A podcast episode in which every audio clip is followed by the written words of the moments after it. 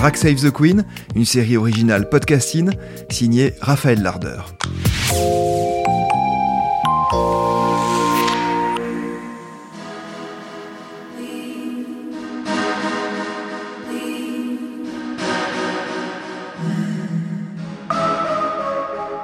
Dans cette série, Podcasting vous emmène dans le quotidien pailleté d'une drag queen de Bordeaux. De l'enfance troublée par les normes au combat pour les droits LGBTQIA. Dans ce premier épisode, Mathieu Dufour, salarié le jour, nous raconte comment il est devenu Andrea, drag queen la nuit, coiffé d'une perruque toute bleue à la démarche bien assumée. Depuis 2018, avec celle qu'il appelle ses sœurs, d'autres hommes devenus eux aussi drag queen, Andrea Liquir se produit dans son association Maison Éclose. Pour elle, Maison Éclose, c'est plus qu'un groupe. C'est un soutien pour construire son personnage et se sentir libéré du regard des autres. Ok. Euh, ben, du coup, je m'appelle Mathieu Dufour, euh, dans la vie de tous les jours. Euh, j'ai 30 ans. Je viens de Pau à l'origine et là, je suis sur Bordeaux depuis environ 10 ans. du coup, dans ma vie de tous les jours, je travaille chez Ipsos comme enquêteur. Et à côté de ça, je fais du drag queen donc voilà, enfin, on a eu des interventions maintenant aujourd'hui de d'environ deux par deux par mois, un truc comme ça.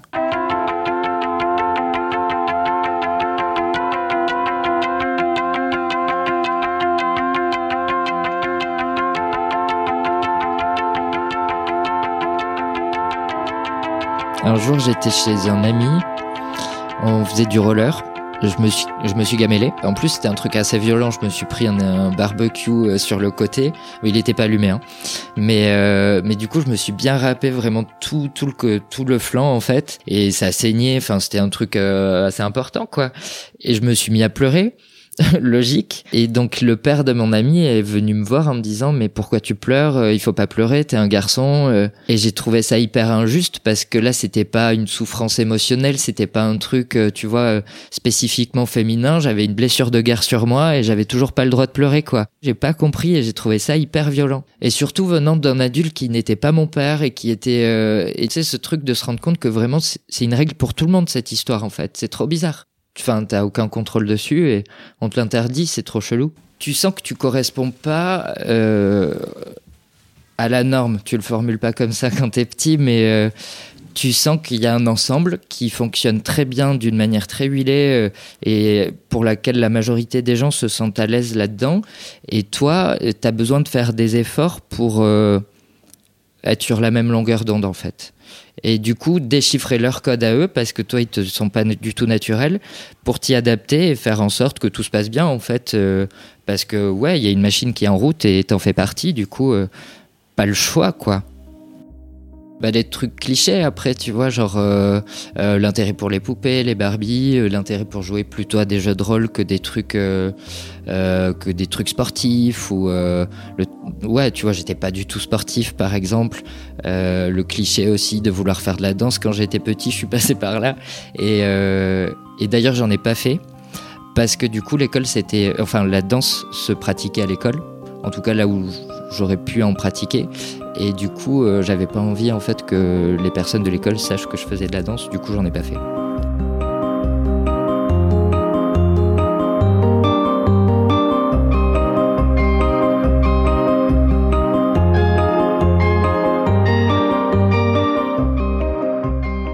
Il y a eu un questionnement euh, dans mon parcours artistique euh, sur le genre.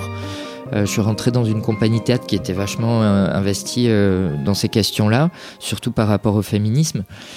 Et, là, à partir du moment où j'ai déclenché des réflexions artistiques, à prendre du recul sur mon vécu, sur pourquoi ça m'intéressait, sur pourquoi je voulais m'engager, engager aussi une partie artistique dans quelque chose comme ça, euh, c'est là que du coup j'ai commencé à théoriser les choses, euh, à essayer de faire des recherches, à voir les liens qui se faisaient avec moi-même et mon vécu.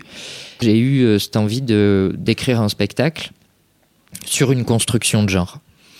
J'ai pas réussi à le faire, mais mais euh, dans mes recherches en fait, je me suis intéressé au drag parce que j'avais un pote qui faisait du drag à Paris qui m'a dit bah écoute, ça peut être un super outil pour euh, construire un personnage et aller vers quelque chose dans ton dans ton spectacle. Je me suis penché là-dessus. Et, euh, et du coup, à partir de ça, j'avais grave envie de me lancer. J'ai compris aussi mieux cet art que je connaissais pas et sur lequel j'avais plein d'a priori déjà. Et c'est à partir de là, du coup, que j'ai commencé à construire un personnage. Que et c'est vraiment après en faisant, euh, en allant à des événements, euh, etc. Et avec avec Maison Éclose, du coup, ça, ça, a été une grosse partie de construction euh, d'Andrea aussi. C'est que c'est une histoire de groupe. Ça a créé un truc et c'est un truc qui est encore en création aujourd'hui. Hein, c'est c'est jamais fini. Euh, J'avais des sœurs, quoi, avant même qu'on ait décidé de faire du drag. Euh, on n'avait aucun problème à se féminiser, à se considérer comme des sœurs.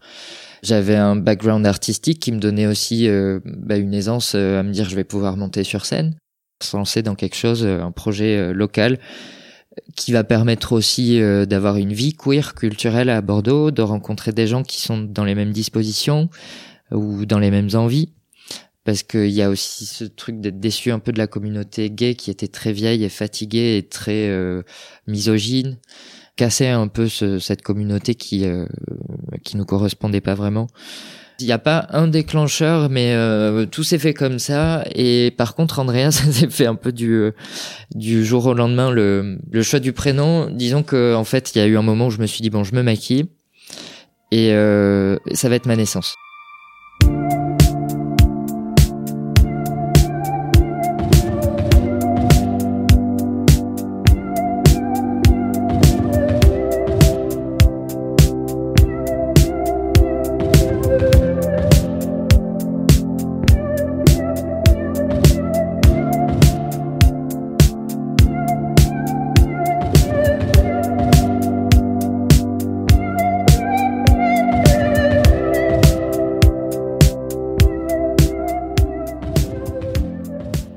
Son parcours pour devenir une drague, Andrea retient une date, celle de son premier maquillage, une transformation qu'elle expose aux yeux de tous sur Instagram, celle où Mathieu assume enfin Andrea. Le 30 mars 2018, j'ai décidé de faire mon premier make-up, peu importe ce que ça allait donner, et de le publier en fait sur Instagram. C'était euh, un truc, le truc officiel, quoi, la version officielle de, la naissance.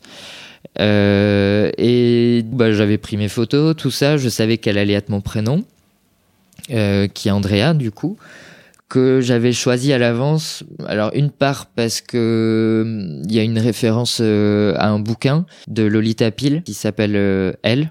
C'est la première fois en fait que j'ai découvert que ce prénom était mixte quand j'ai lu ce bouquin. Et j'adore le personnage, même s'il est un peu affreux. euh, J'aime bien le personnage euh, Andrea. C'est euh, une bouffée d'air. c'est un moyen de se libérer en fait bah, de tous ces codes que je comprends pas toujours ou que j'ai compris maintenant mais qui me saoulent. C'est euh, un moyen en fait de se désinhiber de plein de choses, de se détacher du regard de l'autre ou en tout cas de détourner le regard de l'autre. C'est un moyen aussi de m'exprimer artistiquement euh, sur plein de choses parce que du coup c'est ultra complet comme euh, comme discipline. C'est aussi une intégration sociale dans une communauté avec des gens qui me ressemblent. C'était important pour moi d'avoir un moment pour assumer ça euh, parce que il y a, y a eu une fois où je me suis euh, je me suis trans c'était pas transformé vraiment je me suis travesti euh, et je suis sorti et euh, c'était affreux parce que c'était impossible pour moi d'assumer ça je faisais que voir le regard des gens euh, qui voyaient une personne, tu vois, euh, travestie. Et je voyais bien que ça a dérangé ou que ça a choqué ou que ça faisait quelque chose. Et que tant que je j'assumais pas ça, ben j'en souffrais. Et du coup, ça a été un peu violent ce truc et je me suis dit, ok. Donc en fait, la solution, c'est qu'il faut vraiment s'assumer à fond. Et à partir du moment où tu seras heureux ou heureuse dans ce que tu proposes, euh, dans le, à partir du moment où t'enverras chier le regard des gens, il aura plus d'importance. Et de toute façon, enfin, ce que je disais, c'est que le regard, c'est aussi un rapport de soi à soi-même. Et à un moment, si t'en es libéré, euh, le regard, il existe, mais tu le vois pas, quoi. Le truc d'avoir euh, tous ces éléments sur soi et de de savoir que t'as travaillé des heures dessus, que ça, ça équilibre en fait le manque de confiance que tu peux avoir. T'es tel- tellement fier en fait d'av- d'avoir abouti un truc au bout d'un moment que t'es obligé de l'assumer. Si- si- sinon, enfin, c'est trop triste quoi. T'a- T'auras passé tout ce tout ce temps à bosser pour juste pas assumer un truc alors que c'est quand même assez éphémère et du coup c'est un temps à saisir qui s'impose et ça te donne de la force aussi quoi. La première Pride où on était sorti, on nous a dit qu'on était des créatures de Satan et qu'il fallait qu'on aille euh, aux enfers, un truc comme ça. Enfin, tu vois, et en plus, c'est pas. Enfin, si, c'est violent. ça change rien par rapport à une vie d'homosexuel déjà. C'est le genre de truc auquel tu peux, euh, tu peux avoir, euh, enfin, qu'on peut t'envoyer dans la face, peu importe. Donc, si tu veux, c'est pas, c'est pas si horrible, quoi. Enfin, du coup, pour moi, c'est plus une histoire de force qu'une histoire de courage, parce que ouais, tu. Et puis, on est en groupe, et puis, enfin, tu vois, il y a ce truc de. Le drag permet. Le drag. Le drag permet le drag. C'est que, ouais, à partir du moment où t'es dans ce truc-là, c'est difficile de t'atteindre, je trouve. En tout cas, moi, dans ma perception de la chose, il y en a qui, pour qui c'est peut-être plus difficile, mais. En fait, dans ma construction, moi, j'ai toujours essayé de me brimer, tu vois, dans mes expressions de tous les jours. Le drag, ça a été l'occasion de faire péter tout ça, en fait, de faire péter toutes ces barrières et de me dire, t'as été trop con parce que t'as perdu du temps, en fait, à être vrai. Et le drag, ça permet à la fois d'être vrai tout en étant faux. C'est-à-dire que tu, tu vas chercher au taquet dans l'artifice, ça va tirer tout ce qui te permet d'être vrai. C'est pour ça que je dis tout ça, tu vois, sur toi, cette histoire de force, ce machin, c'est que tu te permets de t'exprimer comme euh, comme naturellement ça viendrait si euh, si les codes étaient autres. En fait, t'imposes tes codes que les autres t'ont imposés jusqu'à maintenant. Tu vois, toi t'imposes cette fois-là euh, tes codes à toi et c'est les autres qui doivent s'adapter. Tout a commencé à la rentrée quand ma classe a défilé. On s'est enfin rencontrés, c'était ouf, on avait 12-13 ans. Je me voyais déjà dans un carrosse blanc te mettre la bague au doigt. Imagine, on aurait passé lycée ensemble, serait parti en voyage, puis l'université, jusqu'à que l'univers décide de nous séparer. Ça aurait été tellement chouette, mais ça n'existera jamais. Je m'en rappelle quand mon ami Yon t'a demandé si tu voulais sortir avec moi, t'as dit oui. Rendez-vous 15h, la cour nous encercle, nous mettre la pression. 1, 2, 3, bim, ça y est, on s'est ensemble, on s'est juste embrassé. Maintenant on part des deux côtés opposés. Toi avec tes copines, moi avec mes potes, direction le skatepark. Ils me demandent comment ça fait, j'avoue c'était dégueu, mécanique, robotique. 30 secondes de ma vie qui m'ont fait grandir, même si ça voulait rien dire, et que tout est parti comme je ne sais vraiment pas quoi te dire, pour ne pas te blesser. La vérité est tellement dure à sortir, bébé je crois qu'on s'était Ouais, ça fait trois ans qu'elle existe maintenant. Eh ben, du coup, depuis le 30 mars 2018. Maintenant, c'est euh, une drague de maison éclose. C'est euh, une famille de drague qui a qui a relancé euh, la pratique du drag à Bordeaux, qui était un peu morte depuis environ 20 ans, d'après ce qu'on a compris par la suite. C'est une drague qui qui défend le sensible c'est pas une drague qui euh, qui défonce tout euh, avec énormément de dynamisme et de euh, de farce partout. voilà, c'est pas forcément le cliché de la drag queen qu'on s'imagine. C'est pas forcément une grosse bitch non plus, même si elle a ce petit côté.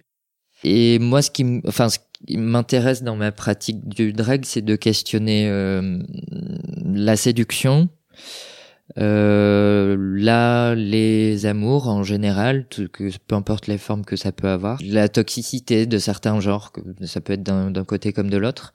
Je me sens heureux. Andrea est heureuse aussi. Les deux, c'est pas tout à fait pareil, mais euh, euh ça converge. Enfin, l'un sert l'autre et, euh, et vice versa. Le fait de pratiquer, enfin, d'avoir Andrea dans ma vie, ça m'a permis quand même de, bah, de sentir une sorte d'accomplissement. Andrea, c'est pas c'est pas que moi, c'est pas tout à fait sorti de moi. Enfin, si c'est sorti de moi, mais il y a quand même une espèce de cordon ombilical, tu vois. Et du coup, il y a un côté personnage construit, machin, et à la fois, c'est un truc qui évolue tous les jours, euh, qui vit un peu aussi en soi. C'est une extension de moi. C'est une extension libérée. Je suis Mathieu Dufour, alias André Aliqueer, et euh, je vous embarque donc pour l'épisode 2 à une soirée avec moi.